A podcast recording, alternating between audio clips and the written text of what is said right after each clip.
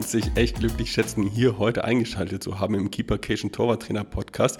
Mein Name ist Adam und ja, ich weiß, das hört sich jetzt gerade ein bisschen arrogant an, aber ich meine das wirklich ernst, denn heute bin ich nicht alleine im Podcast, nämlich ich habe einen Interviewgast hier am Start und ähm, es handelt sich um Nico Formella.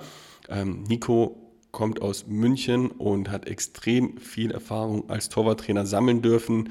Ähm, nach seiner aktiven Zeit, äh, unter anderem bei Hansa Rostock in der Jugend und ähm, und Aching im, im Profibereich ähm, ist er unter anderem bei RB Leipzig gewesen, äh, war mein Nachfolger beim DFB bei den U-Nationalmannschaften der Frauen und im U19-Bereich, durfte aber auch in die Männerabteilung des DFBs mal reinschnuppern und war mal bei 60 eine lange Zeit. Aber wie das Ganze aufgebaut ist, äh, wie er da hingekommen ist, ob man dafür Lizenzen brauchte oder nicht brauchte, um da irgendwie einen guten Start hinzubekommen äh, und warum er jetzt gerade auch wieder dem Leistungsbereich, den, äh, was heißt wieder, aber dem Leistungsbereich den Rücken gekehrt hat. Auch das ähm, erzählt er hier in den nächsten ähm, ja, Dreiviertelstunde, 50 Minuten, die wir miteinander sehr intensiv gesprochen haben. Sehr, sehr angenehmes Gespräch, sehr, sehr angenehmer Mensch und wirklich ein äh, herausragender Torwarttrainer, ähm, den ich da sehr schätze. Freue dich auf dieses Interview mit Nico und ähm, du hörst mich später am Ende nochmal wieder. Viel Spaß dabei. Perfekt. So, wir sind live. Äh, heute ein neuer Interviewgast, äh, ganz spannend, äh, Nico Formella.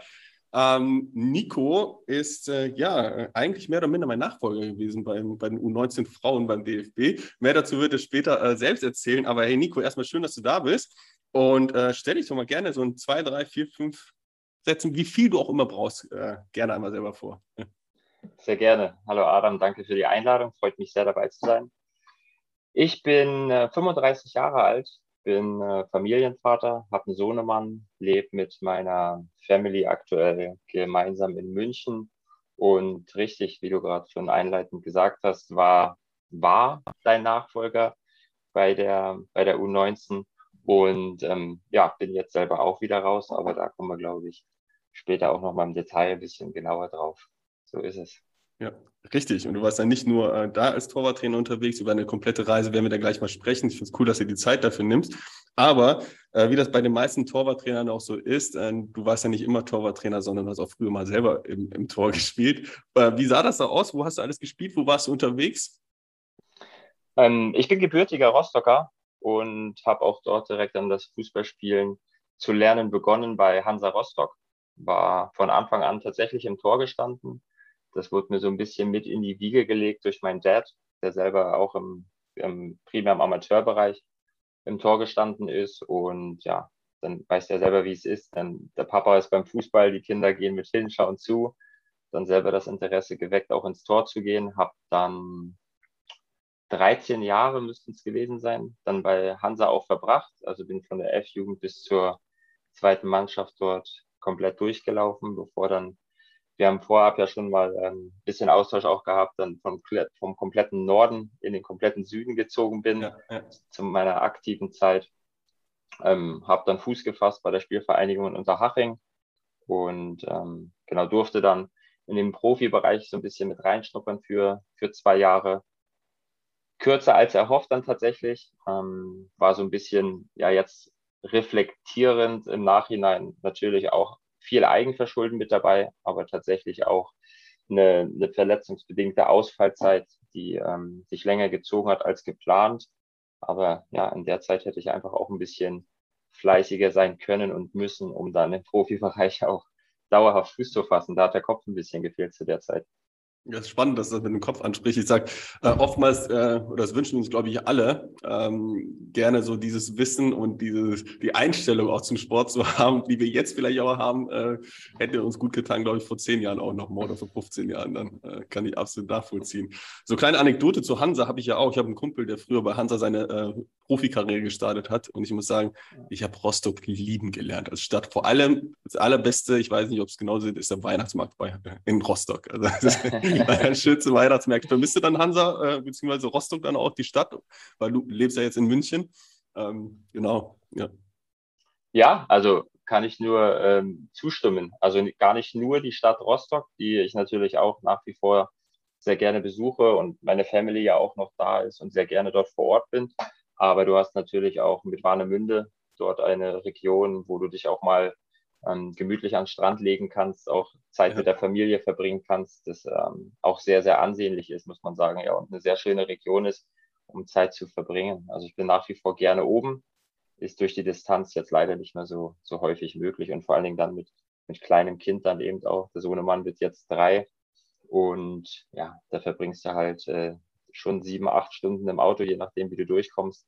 Da kannst du jetzt nicht jedes Wochenende hochfahren. Ihr habt doch diesen riesen Flughafen dort mit Rostock-Lage. Da bin ich ja, immer hin und her gejettet. Bist du echt, ja? Echt, tatsächlich von Köln immer. Wir hatten so einen, so einen Vormittagsflug, ja, und dann gab es immer ja. am Nachmittag gab es auch immer einen und dann bin ich immer dann für zwei Tage hoch, ja, immer morgens hin und dann am nächsten Tag oder übernächsten Tag dann wieder zurück. Äh, ja, war ja damals noch mit German Wings, glaube ich, hast für 20 Euro hinfliegen können. Das war überragend, also günstiger als Taxifahren. Äh, ja, tatsächlich. Sehr, sehr cool. Ja, ja, ja. Nee, nee, für den Flug weniger gezahlt als äh, für das Weiterkommen von Rostock-Lage dann in die Stadt rein. Ja, ja, es war tatsächlich sogar selbst zum eigenen Kölner Flughafen, der war manchmal teurer der Weg als, als der Flug nach Rostock. Ja. Nee, cool, spannend. Und äh, ja, ich gebe dir vollkommen recht, Warnemünde auch äh, herausragend. Aber wir wollen jetzt nicht über, über äh, die geografischen Lagen und schönen Städte Deutschlands sprechen, sondern so ein bisschen über dich als Torwarttrainer. Hast du gesagt, äh, fußballerisch hast du ja auch recht früh aufgehört, ähnlich wie ich, mit 27, 28, ja, kam dann so deine längere Verletzungspause. Ähm, was hast du dann gemacht? Was denn direkt, dass du gesagt hast, ich werde Torwarttrainer und steigt da voll ein oder hast du eine Ausbildung gemacht, berufsbedingt? Wie, wie bist du da in diesem Trainerjob da gestartet dann einfach? Ja, gerne. Ja, richtig. Ich habe ähm, mit, ich könnte es gar nicht genau sagen, auf jeden Fall mit Ende 20 dann ähm, gänzlich das Fußballspielen aufgehört. Das war aber dann schon im, im Amateurbereich. Also nachdem ich den Zwei-Jahres-Vertrag in Haching hatte und der dann nicht verlängert wurde, habe ich noch ein, zwei ähm, Probetrainings dann gehabt und versucht weiterhin Fuß zu fassen im, im professionellen Bereich, also aktiv spielen. Das hat dann nicht funktioniert und habe mich aber in der Zeit, die ich in München verbracht habe, ähm, ja auch einfach in die Umgebung, in die Stadt und in die Leute hier so ein bisschen verguckt. Meine damalige Freundin hat auch in München gelebt, dass ich dann für mich entschieden habe, in der Stadt zu bleiben und hier ja, ein duales Studium zu beginnen und im Amateurbereich weiter Fußball zu spielen. Und dann hat sich so ergeben, dass der Manuel Baum damals mhm. hier eine Fußballmannschaft im Amateurbereich trainiert hat, bei FT Starnberg. Der, der Manuel Baum, der auch Schalke als Chefcoach trainiert hat. Hm? Genau. Und, U-Nationalmannschaft ähm, DFB hat er gemacht. Ja, genau. genau. Davor ein FC Augsburg. Und ähm, ich bin mir nicht ganz sicher, aber ich glaube, dass es auch seine erste Cheftrainerstation hier war bei FC Starnberg und war damals noch parallel Torwarttrainer bei 1860 München. Und ähm, dann hat sich der Kontakt eben zu ihm ergeben und dann habe ich ähm, ja mit ihm das Agreement gehabt, dass ähm, er sich ein bisschen umhört und schaut, ob ähm, bei 1860 dann, wenn da was frei wird, gegebenenfalls ich ein potenzieller Kandidat bin, dort auch als Torwarttrainer im Fuß zu fassen und ähm, habe dann parallel eben in Starnberg bei ihm als, als Torwart noch weiter gehalten. Und dann war es so ein halbes, dreiviertel Jahr später ungefähr. Da ist tatsächlich dann ein, ein Jugendtorwarttrainer aus dem NLZ, der ist weggezogen. Mhm. Dadurch ist ein Posten frei geworden. Er hat mich empfohlen und so habe ich dann 2011 habe ich dann begonnen, eben im Torwarttrainer da seinen Fuß zu fassen und habe damals noch in Starnberg dann eben in der Bezirksoberliga was damals noch weiter gehalten und parallel schon meine erste Torwarttrainerstelle dann gehabt. In 60 hast du direkt die, die Torwarttrainerstelle gehabt. Wie bitte? Bei 1860 dann direkt die Torwarttrainerstelle. Genau, habe dort angefangen, U12, U13, U14 zu machen mhm. als mhm. Torwarttrainer. Ja, und das ging dann auch bis 2017 tatsächlich. Also ich war dann, dann sechseinhalb Jahre Torwarttrainer, fast sechseinhalb Jahre schon. Ähm, am Ende dann U15, U17 gemacht, bevor ich dann, ähm, ja, genau 1860 dann verlassen habe als Torwarttrainer.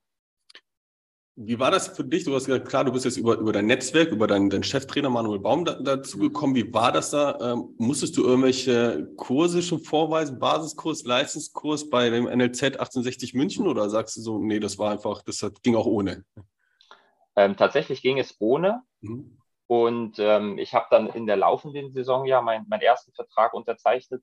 Und das war ja, so wie es halt auch gang und gäbe in der freien Wirtschaft ist, so ein bisschen ähm, Probezeit in Anführungszeichen mhm. dann auch. Und dann wurde aber auch ganz klar festgelegt, dass du weil es, wie du richtig gesagt hast, dass er über Kontakte und Netzwerk dann auch ein Stück weit entstanden ist. Ähm, wurde schon auch im nächsten Vertrag dann festgehalten, dass ähm, ja, Kurse zu belegen sind, also Trainerscheine zu machen sind. Und ähm, da beginnst du dann ja mit dem ersten Trainerschein, das war damals noch äh, C-Lizenz Leistungssport, mhm. den ich ähm, dann gemacht habe und dann parallel eben auch die Torwart-Trainerkurse hier beim Bayerischen Fußballverband gemacht habe. Ja, das äh, war dann Auflage sozusagen.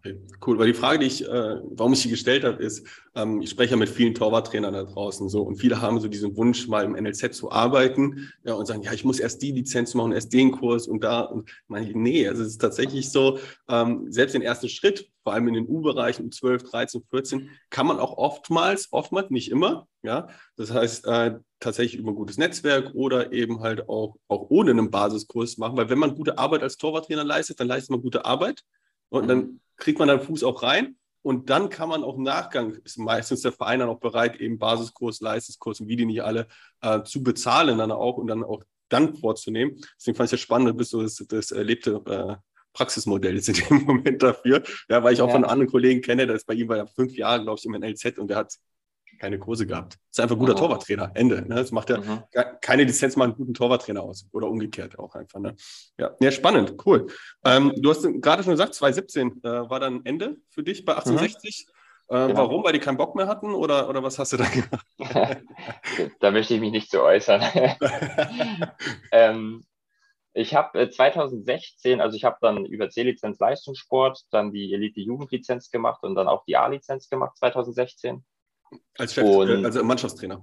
Hm? Genau, als normaler Mannschaftstrainer, habe parallel eben den ähm, Grundkurs, den Aufbaukurs beim Bayerischen Fußballverband als Torwarttrainer gemacht und dann auch den Leistungskurs, den der Jörg Daniel ja beim DFB mhm. eine Woche lang geleitet hat, eben gemacht und habe dann 2016 bei der A-Lizenz einen Kollegen mit im Kurs gehabt oder späteren Kollegen dann, den Robin Peter, der bei RB Leipzig gearbeitet hat zu dem Zeitpunkt schon und auch jetzt immer noch arbeitet und wir uns dort im Kurs ganz gut verstanden haben, einen guten Austausch hatten und nach der A-Lizenz ich dann im Jahr 2017 um die Osterzeit bei RB Leipzig dann hospitiert habe mhm. über den Kontakt mit ihm. Damaliger Torwartkoordinator war Erbo Trautner mhm. und ähm, mich dort ein bisschen umgeschaut habe, reinschnuppern durfte, mich mit ähm, Evo und auch mit Robin einfach dort vor Ort auch gut verstanden habe und die eine Umstrukturierung dann hatten, dass zwei Torwarttrainer gegangen sind im Sommer in der Saison 17, 18 und die mir dann nach der Hospitation tatsächlich das äh, angeboten haben, dort für zwei Jahre in Vollzeit eben zu unterschreiben und dort als Torwarttrainer dann im NLZ für damals U13, U14 arbeiten zu dürfen. Genau, und deswegen dann nicht mehr 1860. Ja, das heißt natürlich äh, so für viele auch ein Traum, ne? tatsächlich als, als Torwarttrainer Vollzeit arbeiten zu können. Wie war das dann? Wie sah dann so die tägliche Arbeit für dich aus bei, bei RB? Wir wissen ja auch, ähm, RB ja sehr aufstrebender Club gewesen in den letzten Jahren ja natürlich. Ähm, auch mhm. viel finanzielle Mittel auch dahinter, was NLZ-Aufbau und wer, wer, vielleicht mal eine Doku darüber gesehen hat, wie das dort auch aufgebaut ist. Ähm, hochspannend. Wie sah so die ja. tägliche Arbeit für dich aus bei RB?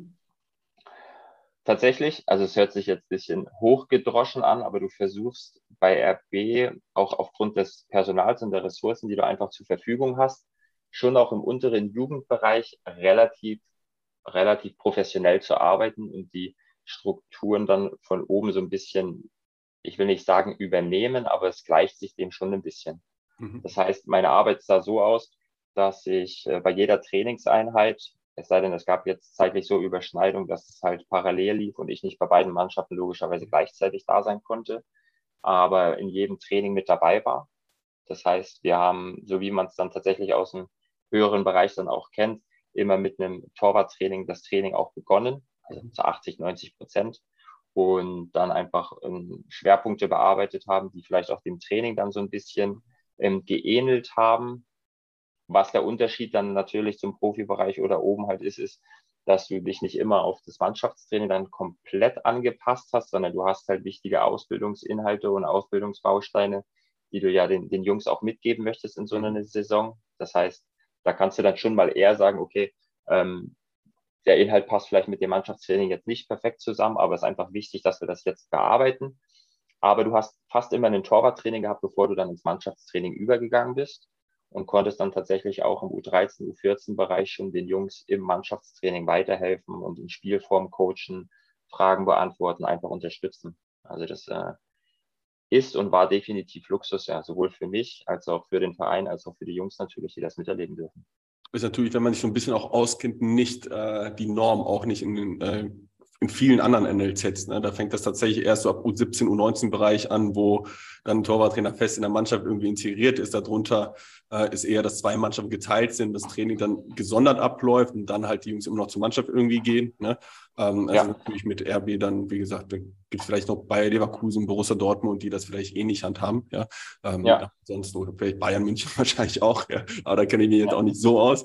Ähm, ja, spannend. Ähm, das heißt, du warst ja jetzt zwei Jahre und wie war dann der Austausch mit den anderen Kollegen? Hattet ihr dann auch so regelmäßig Treffen äh, in diesem Torwarttrainer-Team oder war dann, hat jeder seine eigene Suppe dann gekocht? Dann? Du hast gesagt, es war schon angeleitet so ein bisschen oder angeähnelt, wie es oben sein sollte. Gewisse mhm. Ausbildungsbausteine hast du ja schon angesprochen. Ähm, wie habt ihr das verfolgt und wie war vielleicht das Thema Scouting dann auch? Das ist natürlich auch mhm. ein Riesenthema mittlerweile. Fängt ja gefühlt immer früher an. Ja, definitiv. Ähm, es waren tatsächlich dann in Summe zweimal zwei Jahre. Also ich war vier Jahre insgesamt in Leipzig, mhm. von 2017 bis 2021. Und wir hatten unser eigenes Torwarttrainerbüro. Also mhm. wir waren zu meiner Anfangszeit waren wir vier Torwarttrainer im Büro plus im Ebo der als Torwartkoordinator hauptverantwortlich war, ja, für die, für die Ausbildung vor Ort, aber eben auch für das Scouting, was du gerade mhm. angesprochen hast.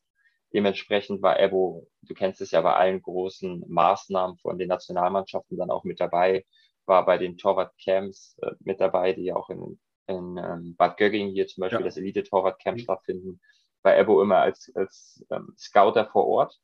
Und ja, dann hast du halt die Torwarttrainer, die für die Junioren-Bundesliga verantwortlich waren, U17, U19, haben halt da nochmal mitgescoutet. Gerade ja, in dem Bereich, wo ja auch schon viel gefilmt wird, kannst du auch über Videoscouting dann natürlich erstmal das äh, erste Scouting so ein bisschen abdecken und dann halt regional bei uns vor Ort mhm. einfach in, in Leipzig und Umgebung eben viel gescoutet, gerade um mal auch, da stimme ich ja auch wieder zu, frühzeitig talentierte Jungs zu finden um sie einfach gut ausbilden zu können dann eben. Und da sind die Strukturen natürlich im Umland von Leipzig halt nicht so ausgebildet, wie du es dann natürlich bei RB hast oder wie du es vielleicht auch bei dir in NRW hast oder wie du es im Umland von München hast. Da ist einfach ja, die Ausbildung auch im Amateurbereich schon ein bisschen weiter, als es im Umland von Leipzig einfach ist.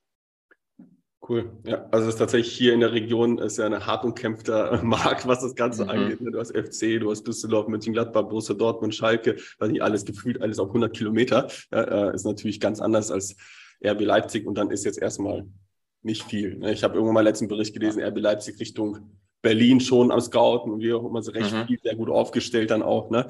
Klar, je älter die werden auch nationale Tragweite, teilweise internationale Tragweite dann auch. Ne? Ähm, ja, ja. Eine Sache würde mich noch interessieren zu RB mhm. und zu deiner Arbeit dort, ja. ist so ein bisschen, ähm, weil die Frage ich auch immer oft gestellt bekomme, was ist denn, was macht einen talentierten Torhüter aus? Wonach wird denn geschaut? Weil man sieht doch einen Zehnjährigen doch gar nicht, ob das der nächste Manuel Neuer wird oder äh, der nächste Peter Golaschi oder so, dann im Vergleich zu, zu RB. Habt ihr irgendwie Grundprinzipien gehabt, nachdem ihr gescoutet habt oder gesagt habt, okay, das ist wichtig, Größe, irgendwie Mentalität oder sonst irgendwie, Irgendetwas, ähm, wo ihr sagt, ja, das sind so Rahmenlinien. Das würde, glaube ich, viele auch interessieren, die jetzt hier zuhören. Ja, gerne. Das ist schon so, wie du sagst. Also du siehst jetzt nicht bei einem 10-, 11-Jährigen, wo es dann am Ende irgendwo mal hingeht. Also wird es jetzt der Manuel Neuer oder wird es dann das ewige Talent, was mhm. den Sprung aus dem NLZ doch nicht im Profibereich schafft. Aber was mit Sicherheit wichtig ist oder wo wir auch großen Wert drauf gelegt haben, ist ähm, der allgemeine Bewegungsablauf. Also erkennst du ein gewisses Bewegungstalent, wie bewegt er sich? Das siehst du ja auch schon bei relativ einfachen Dingen. Also wie fängt er den Ball? Wie läuft er sich ein? Solche Sachen halt einfach. Dann spielt Physis natürlich eine gewisse Rolle. Definitiv. Vor allen Dingen in der, in der Endprognose dann. Also wie groß wird das Talent? Wie groß wird der Torwart? Und da hast du ja heutzutage auch Möglichkeiten, das Ganze zu vermessen und eben sich anzuschauen. Das hat schon eine Rolle gespielt, wenn ich ehrlich bin. Mhm. Und vor allen Dingen, wenn es dann darum geht, auch mal jemanden, wie du sagst, aus Berlin oder noch weiter weg dann eben ja. zu holen. Und dann geht es um Internatsplatz, um Akademieplatz und so weiter. da ist es dann schon interessant zu wissen, holst du dir jemanden in dein Nachwuchsleistungszentrum, der Bewegungstalent ist, der mutig ist, der mitspielt. Ähm, das sind so Faktoren, die, die uns wichtig waren. Also der auch instinktiv vielleicht mal lieber ein bisschen höher stand und mal einen Ausflug ins Leere gemacht hat, aber der einfach Interesse hatte, Bella auch vor seinem Tor eben abzulaufen mhm. und zu attackieren. Das ist natürlich dann, Verständnis des Spiels dann halt auch, ne? Also so genau, ja, Teil gewisse, sein des Ganzen. Ja, genau. Mhm. genau, so gewisse Spielintelligenz mitmachen wollen. Sowas war halt wichtig, je nachdem, wie, wie jung es dann auch ist, sollte das natürlich sehr ausgeprägt dann auch sein, bevor dann noch mehr Spielverständnis dann natürlich irgendwann im Laufe der Ausbildung hinzukommt. Und worauf ich hinaus möchte ist, ja, wird er dann am Ende des Tages, wenn du dir den ins Internat holst und ja auch ähm, an dich bindest und auch ausbilden möchtest und natürlich auch ähm, brauchen wir uns nicht anlügen, so ist es halt im Fußball. Du investierst ja Zeit und Geld natürlich auch in die Talente. Wird er dann 1,77 oder wird er 1,93? Mhm. So, das, ähm, Habt ihr so eine Mindestgröße für euch gehabt? Mm, tatsächlich nicht, nein. Okay. Also wir, wir, wir sind dann irgendwann, also es gab schon auch im Scouting-Verfahren, die jetzt nicht aus dem Torwartbereich kommen, natürlich, das wirst du auch kennen, ähm, Torhüter immer empfohlen, die halt in der C-Jugend schon 1,90 sind. Weil die, aber Hauptsache Längenwachstum, halt aber kein. Ja, genau. Der ist doch groß. Ja, genau. Das stimmt, ja. Mach mal eine Vorwärtsrolle. Puh, ja, gut, da braucht es ein Physio.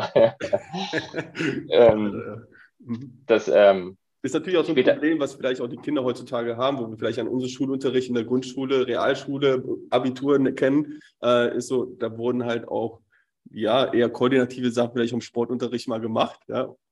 Gibt es ja. jetzt teilweise nicht. Jetzt teilweise schon erschreckend, wenn man mit Kids äh, auch dann arbeitet und die noch nicht mal einen Hopserlauf richtig können, koordinativ im Alter von zehn Jahren oder so. Und das ist tatsächlich leider, leider immer vermehrt, muss man sagen. Ja.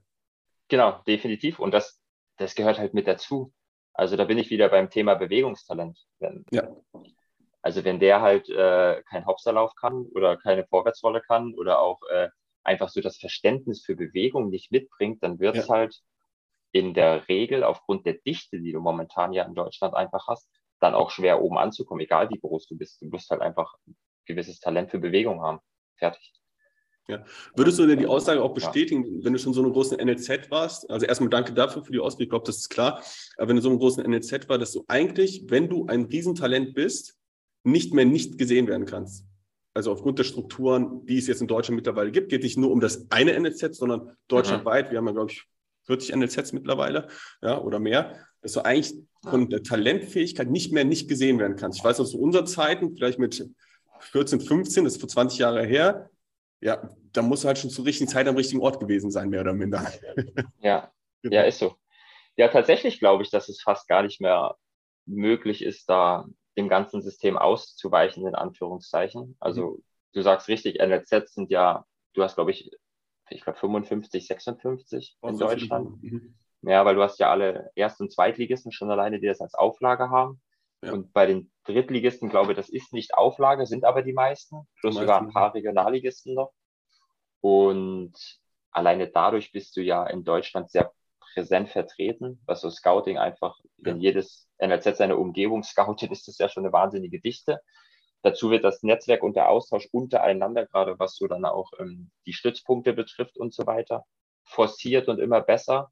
Und ähm, ja, dadurch ist es sehr im Männerbereich, im Männerbereich sehr schnell so, dass du Talente halt frühzeitig entdeckst in der Regel, ja. Ja, cool. Top. Ähm, ja, du sagst gerade Männerbereich. Lass uns mal den Switch mal, mal machen.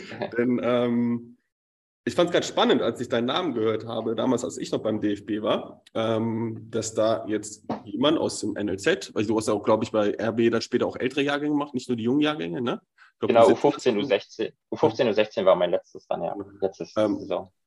Genau, dass du dann da ja auf dem Zettel mehr oder minder stand zu sagen, hey, Adam, wenn du jetzt gehst, ne, wir haben dann vielleicht den, den Nico, ja, mhm. RB Leipzig, äh, NLZ und jetzt geht er zu U19 Frauennationalmannschaft. Warum dieser mhm. Switch? Wie kam es dazu und ähm, warum hast du das dann gemacht damals? Ja, tatsächlich hauptbegründet im familiären Umzug wieder nach München. Mhm. Also ich war ja die ersten zwei Jahre war ich alleine in Leipzig dann waren wir zwei Jahre als Familie in Leipzig. Wir haben dann geheiratet und unseren Sohn bekommen 2019. Dann waren äh, zwei Jahre Elternzeit gemeinsam in Leipzig angestanden. Und meine Frau ist verbeamtete Lehrerin hier in München. Mhm. Und ich habe es dann für mich ja natürlich im Austausch beschlossen, einfach, dass ich nicht im, so toll wie die Arbeit und die Infrastruktur und auch die Menschen dort in Leipzig im, in meinem Arbeitsbereich waren, aber nicht alleine in Leipzig bleiben möchte, wenn meine Familie unten in München ist. Mhm. So, meine Frau wollte auch wieder arbeiten und wollte auch wieder in München arbeiten, weswegen ich mich dazu entschlossen habe, mitzugehen. Mhm. Also der Umzug nach München stand fest. Und jetzt ging es halt einfach darum, das, was ich halt am liebsten mache, natürlich möglichst auf hohem Niveau weiterzumachen. Und ich habe zu dem Zeitpunkt die Torwarttrainer B-Lizenz gemacht bei Marc mhm. Ziegler und, ähm, und Michael Fuchs. Die haben den ähm, Lehrgang beide geleitet und bin dann mit dem Marc relativ offen in Austausch gegangen und habe gesagt, du pass auf, ich ziehe von Leipzig zurück nach München, würde gern beim DFB ein bisschen reinschnuppern. Wir hatten über die Torwartcamps ja vorhin gesprochen, mhm. da auch gerne mal als, ja, als Hospitant mal mit dabei sein, einfach mir die Arbeit angucken und ähm, dort ein bisschen reinschnuppern. Und dann hat er das aufgenommen habe ihm eben auch den, den Werdegang oder die Planung meinerseits eben ein bisschen beschrieben. Und dann, ja, um es kurz zu machen, ein paar Wochen später kam dann der Anruf von Silke Rottenberg, mhm. der hauptverantwortlichen Torwartkoordinatorin für den Frauenbereich, die mir mitgeteilt hat, dass sie sich halt mit dem Marc ausgetauscht hat und erfahren hat, dass ich halt ja sozusagen ab Sommer arbeitssuchend bin, vereinssuchend bin und ähm, ja, mir eben mitgeteilt hat, dass ähm, der Kollege in der U19 beim DFB voraussichtlich aufhört, also in dem Falle du. und ähm, er hat mich gefragt, ob ich mir den, ähm, ja, den Gang von Männerbereich von NLZ eben auch zum Frauenbereich zum DFB vorstellen kann. Und dann haben wir sehr, sehr guten Austausch gehabt ein paar Mal und so hat sich das Ganze dann ergeben, ja. Genau, wir haben es dann auch äh, persönlich kennengelernt bei meiner Verabschiedung. Tatsächlich mhm, war, glaube ich, genau. deine erste Maßnahme. Äh, bei meiner ja. Verabschiedung warst du dann da. Ähm, ja. Wir haben es auch direkt irgendwie, ja, wir haben es sehr gut verstanden eigentlich auch. Wir haben seine erste Trainingseinheit mal zusammen durchgesprochen und so weiter. Und da wusste ich, okay, da brauche ich mir keine Sorgen machen jetzt, dass die nicht in gute Hände kommen jetzt. Äh, genau. Du warst dann ja, äh, beziehungsweise vielleicht auch nochmal, du, du hattest ja auch die Möglichkeit gehabt, eben nicht nur bei den Frauen mit, mit äh, einzu ähm, Einblicke zu bekommen. Das heißt, die Mannschaft hast natürlich begleitet das gesamte Jahr. Mhm. Ähm, du warst aber auch teilweise in der, bei den Männern unterwegs ähm, oder mhm. durftest da auch mal reinschauen. Was war für dich so der größte Unterschied zwischen den, auf Nationalmannschaftsebene zwischen den Junioren-Torhüterinnen und mhm. den Junioren-Torhütern? Ja, gerne. Und zwar habe ich, genau, um das ähm, vielleicht einfach noch mal kurz zu erwähnen, ich habe direkt meinen allerersten Lehrgang mit einer Mannschaft habe ich bei den U15 Junioren ausgeholfen. Mhm. Genau, also war dort im männlichen Bereich dann, weil sich der Ilja Hofstedt, der verantwortlich Hertha für den BSC. Jahrgang war, genau, vom, vom Hertha BSC damals ähm, die Achillessehne gerissen hat. Mhm. Und äh, verletzungsbedingt ausgefallen ist. Da durfte ich für ihn einspringen, haben dort auch einen sehr coolen und guten Austausch dann vorher gehabt, dass er mich so ein bisschen eingegroovt und vorbereitet hat, weil es, wie gesagt, mein insgesamt erster Lehrgang für den DFB ja. war und dann gleich für jemanden einspringen so. Und ähm, um deine Frage zu beantworten, ich glaube oder bin mir sicher, dass du einfach den Unterschied am deutlichsten erkennbar hast, dass die Jungs einfach schneller oder früher einfach weiter sind. Mhm. Also die sind in der U15, das war damals Mai der Übergang von U15 in die U16 sind die einfach schon so gut, so ausgebildet, weil die halt schon jahrelang, wir haben ja gerade über RB auch gesprochen, also weil die ja. schon jahrelang Torwarttraining fast täglich erfahren und so ein hohes Know-how und Input schon bekommen haben, dass es im Frauenbereich einfach noch nicht gewährleistet ist aktuell. Also diese Dichte an Torwarttrainern und an guter Ausbildung gibt es im Frauenbereich momentan einfach noch nicht, so wie es im Herrenbereich ist. Ja, das fand ich auch, ne, so neben diesen typischen Merkmalen wie athletische Aspekte, klar, die irgendwo biologisch dann auch, auch verankert sind, dass äh. Jungs und äh, Männer da halt einfach natürlich andere Vorteile in Anführungsstrichen da jetzt haben. Mhm. Ähm, ist es so, dass ich die Erfahrung gemacht habe, jetzt warst du gerade weg, hörst du mich? Ich höre dich wieder, ja. okay, gut. Ich schneide es einfach raus. So. äh, oder ich lasse es drin, auch egal. Ja, lass drin. ähm, genau, dass ich auch das Gefühl hatte, einfach nicht das Gefühl, sondern es hat sich einfach so bestätigt, die technische Ausbildung, vor allem in dem Altersstruktur, wenn du sagst, um 15, die Jungs haben halt gefühlt ja drei, viermal die Woche Torwarttraining. Ich will nicht sagen, dass sie fertig sind mit der Ausbildung, das ist man ja gefühlt ja auch nie, aber man ist da recht weit in den Abläufen her, ähm, wo du dann teilweise bei der U15 Mädels Nationalmannschaft dann teilweise anfangen musst noch mit Basics, wo du sagst, boah, mhm. äh, da müssen wir mal, da fangen die nämlich erst an, richtig Torwarttraining zu bekommen. Ja? Und dann arbeitest du mit den Bewegungstalenten eigentlich, ja, die da, mhm. wo du gesagt, bei den Jungs vielleicht im Alter von U9, U10 schon erkennst, dann ja. sind die da teilweise über die Länderpokal schon bei den Frauennationalmannschaften bekommen. Und dann fängt das taktische Lernen auch tatsächlich erst an, wirklich, muss man sagen. Ne? Mhm. Wo auch die Jungs schon eine ganze Menge mitbekommen haben, meiner Meinung nach. Durch das ganze NLZ dann auch einfach. Cool. Ähm, was war denn so für dich ähm, das Spannendste und das, was du am meisten mit, mitgenommen hast aus der Zeit beim DFB? Ähm, du warst ja, glaube ich, jetzt ein Jahr da. Ähm, mhm. Was war für dich das Coolste oder das, was dich am, am meisten weitergebracht hat oder was du boah, dich am meisten erstaunt hat, so von, von der Ding her, von der Arbeit her dort? Ähm, was für mich am, am schönsten war, um vielleicht darauf erstmal zurückzukommen, mhm. ist tatsächlich auch die, ja, die, die Spiele dann. Also wenn es dann wirklich um, um Pflichtspiele geht, wo du am Seitenrand dann stehst, die Nationalhymne kommt ja, und du ja, dich cool. ähm, über Qualifikation. Das war dann meine erste Maßnahme mit der, mit der U19. Wir waren in Russland und ähm, haben im September dort die erste Quali-Runde gespielt. Und da ging es halt gleich mal los mit drei Spiele. Du willst weiterkommen, du musst dich äh, sozusagen für die zweite Runde qualifizieren und hast dann dort Nationalhymne und ja, die Vorbereitung, den Austausch vorher. Das ist schon sehr besonders. Und dann natürlich jetzt mit dem leider sportlich, was Platzierung in Anführungszeichen betrifft, nicht ganz so erfolgreich dem Turnier mhm. dann, das wir jetzt in der Tschechei spielen durften, mit der U19 Europameisterschaft. Das ist schon besonders. Also das nehme ich auf jeden Fall für mich mit. Und das sind auch Erfahrungen, die, auch wenn es jetzt nur eine Saison war, auf jeden Fall nicht missen möchte, weil mich das schon in allem nochmal weitergebracht hat. Also das erste Mal im Frauenbereich gearbeitet, das erste Mal im, im Verband gearbeitet, und dann gleich mit Pflichtspiele und Nationalhymne ist natürlich äh, sehr besonders, ja, definitiv. Cool. Und ähm, der zweite Teil der Frage, mhm. ja, du lernst halt auch einfach, oder was ich für mich mitgenommen habe, sind halt auch einfach nochmal andere Arbeitsweisen. Mhm. Also ich war vier Jahre Vollzeit bei, bei RB Leipzig und jetzt dann aber trotzdem nochmal eine andere Videoanalyse zu sehen, also eine andere Herangehensweise einfach. Also die äh, Saskia Batusiak kennst du ja auch, die dann ähm, die Videoanalyse vorbereitet, wie sie die vorbereitet, auch in, in Präsentation vorbereitet, wie die Gegnervorbereitung stattfindet, wie die Spielnachbesprechung stattfindet und so weiter.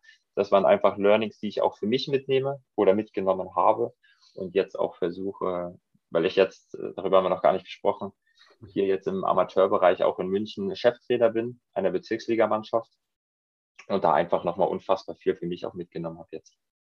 Ja, cool. Finde ich auch spannend. Also vor allem die also Arbeitsweise und was ich halt noch extrem spannend fand, auch bei den Torwart-Camps, ähm, einfach auch da nochmal komplett anders zu arbeiten. Ne? Du hast halt mit, mit einer Basisszene angefangen, schon mal vorgezeigt, was erwartest du, dann gehst du auf den Platz, trainierst, das wird gefilmt, dann hast du mal eine Nachbesprechung und so weiter. Das ist natürlich äh, mega aufwendig, was man vielleicht in der täglichen Arbeit auch gar nicht so hinbekommt, ne? ist mhm. logisch. Und das andere, was ich persönlich noch beim, für meiner Zeit beim DFB super spannend fand, war der Austausch einfach mit anderen Torwarttrainern auf diesem Niveau dann einfach auch täglich zu haben. Nicht was täglich, aber du hast die Torwarttrainertagung auch mit der Männerabteilung gehabt, aber auch bei der Frauenabteilung. Da sind ja alles ja qualitativ hochwertige Leute, die dann da arbeiten und sich da auch immer eine Meinung einholen zu lassen zu den eigenen Trainingsinhalten, zu der Ausführung, wie spricht man auch, wie ist man präsent auf dem Platz. Und das fand ich, war für mich so vielleicht der, der entscheidende Punkt, warum man sich so schnell entwickelt als Torwarttrainer, auch so gut entwickelt, weil man halt immer so viele Feedbackschleifen hatte und immer diesen Austausch auf diesem hohen Niveau hatte, fand ich es persönlich.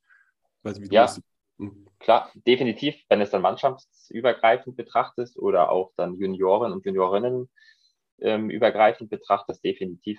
Also der Austausch dann, das, das Know-how, was die anderen Kollegen dann auch haben, das genauso wie du sagst, du lernst ja auch, was du ja von auch meintest, als Sportler auch nie aus und genauso als Trainer ja, ja definitiv auch nicht. Also das, äh, das Netzwerk und der Austausch, den du da hast, ist natürlich auch unfassbar viel wert.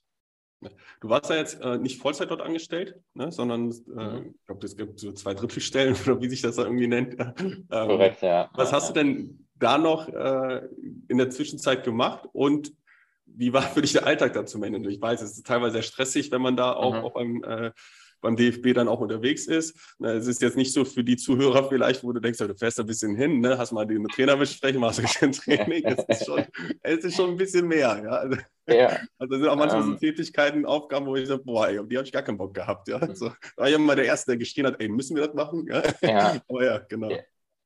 Ähm, ja, schön, dass du lachst. ist tatsächlich auch ein bisschen anders gewesen, als ich es mir vorgestellt habe. Genauso wie du gerade so salopp ja auch gesagt hast, so, ja, jetzt fahre ich da mal ein bisschen hin und habe meinen Lehrgang. So ist es halt tatsächlich gar nicht. Das war, was ja alles auch berechtigt ist, keine Frage, und was ja auch Sinn macht, weil du arbeitest für den Deutschen Fußballbund und das soll auch einfach Hand und Fuß haben und soll energisch sein, soll akribisch sein und das war es auch. Ich habe es mir aber nicht so intensiv vorgestellt, wenn ich ehrlich bin. Mhm. Tage waren sehr lang auch. Ja. ja, wenn du bei einem Lehrgang vor Ort bist, äh, ja, sind die Tage sehr lang. Vor 22 Uhr eigentlich im Bett. Also, ja. das ist einfach so. Ja. Nicht im Bett, nicht aus dem Büro raus. ja, genau, genau. ja. Und ähm, ja, ich bin ja auch ein großer Fan dann von Feierabend noch. Also du kannst ja nicht um 22 Uhr aus dem Büro raus und 22.30 Uhr ins Bett. Also das ist ja auch nicht, auch nicht mein Leben dann. Und ja, es sind einfach viele viele Zusatzarbeiten auf einen zugekommen, die ich mir halt vorher nicht so im Detail ausgemalt mhm. habe. Und dadurch war die Arbeit dann sehr umfangreich. Also du hast ja schon über Torwart-Trainertagungen eben auch gesprochen. Du hast ja auch selber schon über die Torwart-Camps jetzt, die es ja auch im Juniorinnenbereich gibt, dann eben gesprochen. Dann ähm, machst du Vereinsbesuche, dann hast du Schuhe fixe, also du hast ja auch Online-Meetings und Sitzungen, so wie und wir das jetzt hier ja auch online eben machen. Das kam ja auch mhm. gerade mit der Corona-Zeit dann sehr, sehr vorrangig mit dazu. Du hast deine normalen, Arbeiten. Ne? Ja, konzeptionelles Arbeiten. Du hast deine normalen Lehrgänge. Also das, was ich für mich zuerst interpretiert habe, so du bist Torwarttrainer der U19-Nationalmannschaft und du bist Torwarttrainer einer Mannschaft. So, dann, klar, dann hast du Sichtungsturniere, dann hast du Regionalturniere. Also es kam sehr, sehr viel dazu. Ja. Wie gesagt, das unterstreiche ich auch nochmal, was alles berechtigt ist und Sinn macht und auch sein muss, aber in meiner Zweidrittelstelle, in meiner Denke nicht so verankert war, dass das alles auf mich zukommt. Mhm. Dann warst du und bist du halt sehr viel unterwegs, auch als Familienvater, ja. ja. War das dann auch einer der Hauptgründe, warum du gesagt hast, ähm, Du hörst jetzt auch auf wieder beim DFB. Bei mir war mhm. es ja tatsächlich so, ich war 120, 130 Tage, so glaube ich, unterwegs im Jahr. Ähm, meine zweite Tochter kam auf die Welt und ich weiß nur, das erste Erlebnis, wo ich sage, weiß nicht, ob ich mir so Ewigkeit vorstellen kann, war nach mhm. äh, drei Monaten das erste Kind auf der Welt, war ich vier Wochen in, Ur vier Wochen in Uruguay. Zeitverschiebung, mhm. äh, Weltmeisterschaft, alles cool, aber ey, du siehst deine Familie nicht, dein Kind nicht. Und äh, dann kam das zweite, wo für mich dann klar war, so, okay, in der Form, in der Menge geht das halt einfach nicht mehr. Das war mein Hauptgrund, warum ich damals aufgehört habe. Ist das ähnlich so bei dir oder hat es andere Beweggründe dann? Bin ich völlig bei dir. Also du musst dann einfach für dich äh, ja, Prioritäten setzen und entscheiden und wie gesagt, habe ich ja vorhin schon erwähnt, mein Sohnemann wird jetzt drei Jahre nächste Woche am Donnerstag. Und das ist halt einfach die Zeit, die ich jetzt auch mit ihm verbringen möchte. Also mhm.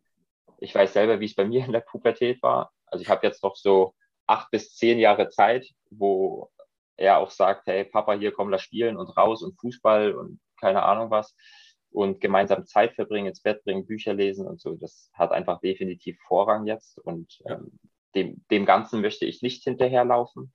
Wenn jetzt irgendwann dann die Pubertät ansteht und das ähm, vergleichbar wird, wie es bei mir der Fall war, hm. dann habe ich so vom 13. bis zum 17., 18. Lebensjahr habe ich dann erstmal ein bisschen Ruhe als Papa, dann kann ich auch wieder vier Wochen nach Uruguay. genau. kann ich absolut nachvollziehen. und ja, die Zeit läuft mir halt als, also das habe ich für mich entschieden und das davon soll auch jeder für sich selber. Ja. Die Zeit läuft für mich halt als, als Trainer nicht davon. Das sehe ich nicht so. Ich kann mich hier im Amateurbereich austoben. Ich kann hier auch, wenn es sich wieder ergibt, im bestimmten Nachwuchsleistungszentrum auch was machen, was für mich gar nicht in Vollzeit sein muss momentan, weil du kennst die Arbeit selber. Du bist dann trotzdem Samstag, Sonntag auf dem Fußballplatz vielleicht, weil ja. dann spielt die U17 und dann die U16 und U15. Das muss momentan einfach nicht sein. Ich möchte bei der Familie sein. Ich möchte trotzdem weiterhin was im Fußball machen. So, und wenn in zehn Jahren wieder sich irgendwas ergibt und ich dann nochmal, dann bin ich Mitte 40, ja, dann ja. gebe ich halt nochmal Gas als Trainer. Da, da läuft genau, nichts davon. Finde ich nämlich spannend, weil, weil das ist ja, das haben auch viele dann bei mir so nicht verstanden, weil die auch gesagt haben, so, ja, warum hörst du denn auf beim DFB und so, das kannst du doch nicht, wenn du da, wenn du sagst, ja, also kann, kann schon, also nochmal, ich würde jederzeit, glaube ich, wieder zurück zum DFB, wenn es die Möglichkeit gibt, aber es familiär auch einfach passt, ja, mhm. ähm, weil es einfach auch ich das Reisen auch gerne hatte, die, die Maßnahmen und so weiter, dieses akribische Arbeiten, auch den Austausch, aber ähm, ich bin jetzt 35, genauso wie du. Wir sind vom selben mhm. Jahrgang her. Wir sind schon mhm. acht Jahre lang Torwarttrainer gefühlt. Ja? Und mhm. da fangen andere erst an, vielleicht darüber nachzudenken, ob die Torwarttrainer werden möchten. Ja? Das ja. heißt, in zehn Jahren, wie du schon sagst, bist du Mitte 40 und äh, dann sind die meisten vielleicht erst an einem Punkt, wo die ein guten, guter Torwarttrainer dann auch vielleicht sind, weil die Erfahrung, die Stunden auf den Platz gebracht haben und so weiter. Wo ich sage, ja, dann machen wir es halt in fünf Jahren oder in zehn Jahren dann halt wieder. Das ist auch in Ordnung. Ne? Da wird es ja. Fußball wird's immer geben, ja. Und ja. Äh, aber auch gutes Niveau wird es immer geben, wo man auch unterkommen kann, wenn man ein guter Torwarttrainer ist. Deswegen, da kann ich es absolut nachvollziehen. Cool. Äh, du hast ja schon gesagt, so Amateurbereich und sonst etwas, ähm, was du jetzt so machst, schon Cheftrainer, das wusste ich jetzt gar nicht. Ja? Das ist mhm. auch mal spannend, vielleicht eine andere Rolle so einzunehmen. Äh, Wäre tatsächlich ja. für mich überhaupt nichts. Also kann ich nicht. ja. Ich fühle mich wohl, wo ich da jetzt bin, ja. Ähm, mhm. Auch in dem Rahmen, vom zeitlichen Rahmen her, den ich dort verbringen darf. Ähm, wie geht es denn jetzt bei, bei Nico Formella weiter? Äh, was macht Nico Formella alles? Und ähm, ja, genau, hau mal raus. Ja, wie ähm, schon gesagt, Amateurfußball hier bei mir ums Eck. Also gut, jetzt wird vor der Tür wird gerade ein neues Haus gebaut, aber eigentlich sehe ich den Fußballplatz, wo wir abends trainieren.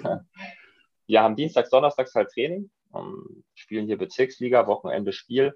Macht sehr viel Spaß. Also kann ich dir nur empfehlen, auch mal reinzuschnuppern. und ähm, hätte ich vorher auch nicht gedacht. Ich habe mich auch nie so gesehen, aber das ja, Interesse hat sich jetzt irgendwie geweckt. Ich habe da in der letzten Saison schon ein bisschen mit ausgeholfen als Co-Trainer, immer wenn ich halt vor Ort war. Ähm, mhm. Abwesenheiten haben wir ja gerade thematisiert. Und jetzt hat sich einfach so ergeben, dass ähm, der, der, der Wechsel eben stattgefunden hat zum Cheftrainer, weil unser Spielertrainer äh, beruflich jetzt mehr und neu eingespannt ist. Das war einfach, ja, wir sind der gleiche Trainerstab. Wir haben nur geswitcht von Cheftrainer und Co-Trainer, also die Rollen da einfach getauscht. Und habe hier eine Fußballschule auch gegründet jetzt, wo wir auf dem Trainingsgelände, dem wir auch mit der Amateurmannschaft eben spielen, dort im Fördertraining jetzt vorantreiben wollen und auch ähm, Feriencamps vorantreiben wollen und auch Torwarttraining eben dort umsetzen und habe mit zwei weiteren Kollegen eine Firma bezüglich ähm, ja, Onlinehandel gegründet. Also will mich auch neben dem Fußball weiterentwickeln und einfach einen, Standbein neben Sport, neben Fußball eben auch ähm, ja, haben. Cool. Hört sich spannend an dafür. Auf jeden Fall viel, viel Erfolg. Ähm, Danke. Und ja, vielleicht einfach erstmal auch danke, dass du nochmal dir die Zeit genommen hast. Ich glaube, es war extrem spannend, für mich halt auch extrem spannend, muss ich sagen, auch da nochmal so Einblicke zu bekommen. Ähm, wie gesagt, wir kannten uns ja so zwar, aber gefühlt so mhm. nie wirklich Zeit gehabt, sich über so das, den eigenen Weg auszutauschen. Deswegen super spannend. Ich glaube, das geht vielen jetzt hier auch, die hier zugehört haben. Ähm, danke, dass du hier dabei warst. Und ich würde dir jetzt gerne nochmal das letzte Wort geben. Sprich, du hast schon anges angesprochen, Fußballschule, Torwartschule. Ja, also hau einfach raus, wenn man mit dir Kontakt aufnehmen möchte, vielleicht auch irgendwie mal bei euch reinschnuppern möchte ins Training oder so weiter, äh, in München, hau einfach raus, die letzten Worte gehören dir. Oder was du vielleicht Torwarttrainern, Torhütern mitgeben möchtest, äh, auch da gerne eine tiefe, gründige Message ohne Druck zu machen. Ja. Mache ich gerne. Ich äh, greife den ersten Teil auf. Und zwar unsere Fußballschule, die wir jetzt hier gegründet haben, die heißt Freizeitfußball Menzing, weil wir uns hier in Obermenzing, Untermenzing befinden und auch der Fußballverein hier SV Untermenzing heißt. Also wer ja aus dem, aus dem bayerischen Raum mit zuhört, der darf uns gerne beim, beim BFV in der BFV-App verfolgen und ähm, gucken, ob ich genügend Punkte sammle jetzt dann in der Bezirksliga. Und ähm, Kontakt tatsächlich gar nicht so einfach, weil meine Telefonnummer möchte ich jetzt nicht unbedingt preisgeben. Und in, in Social Media, habe ich dir ja auch schon mal gesagt, bin ich gar nicht so vertreten. Das, äh, wird jetzt vielleicht dann auch irgendwann mal mehr, weil es tatsächlich dann auch, wenn du Fußballschule und ähnliches vorantreiben möchtest, ja ähm, sehr präsent ist und gar nicht so unwichtig. Aber dort würde es über, über E-Mail-Kontakt dann eben auch gehen, wenn irgendwelche ähm, Nachfragen bezüglich meiner Person auch sind oder sich jemand bei mir mal melden möchte, das wäre dann info at ffmenzing.de. Darüber kann man sehr, sehr gerne in Austausch kommen, sonst auch äh, über dich und dann leitest du mir das weiter. Dafür bin ich gerne zu haben und ähm, bin da auch gerne ja für Fragen und so weiter dann im Nachgang noch zur Verfügung. Bezüglich Message an die, an die Torwarttrainer, hm, da muss ich jetzt mal ad hoc kurz ähm, in mich gehen. Was wäre mir wichtig, so wie wir es eigentlich jetzt in dem ganzen Podcast auch schon besprochen haben. Also wenn man, wenn man fleißig ist, wenn man engagiert ist und das Ziel irgendwie hat, dann auch eine Vollzeitstelle im, im Fußballbereich zu erlangen, glaube ich, dann ist Ausbildung schon ein Baustein. Über den haben wir ja auch gesprochen.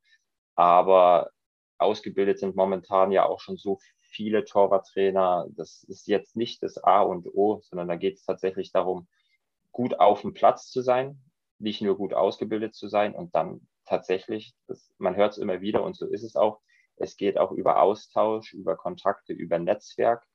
Und ähm, so kommt man dann auch eben, wenn man ein guter Torwarttrainer ist, da habe ich ein gutes Zitat gleich noch von einem Kollegen von mir, so kommt man dann auch mit, ähm, mit akribischer Arbeit eben auch an, an gute Stellen ran, wenn man, wenn man das möchte.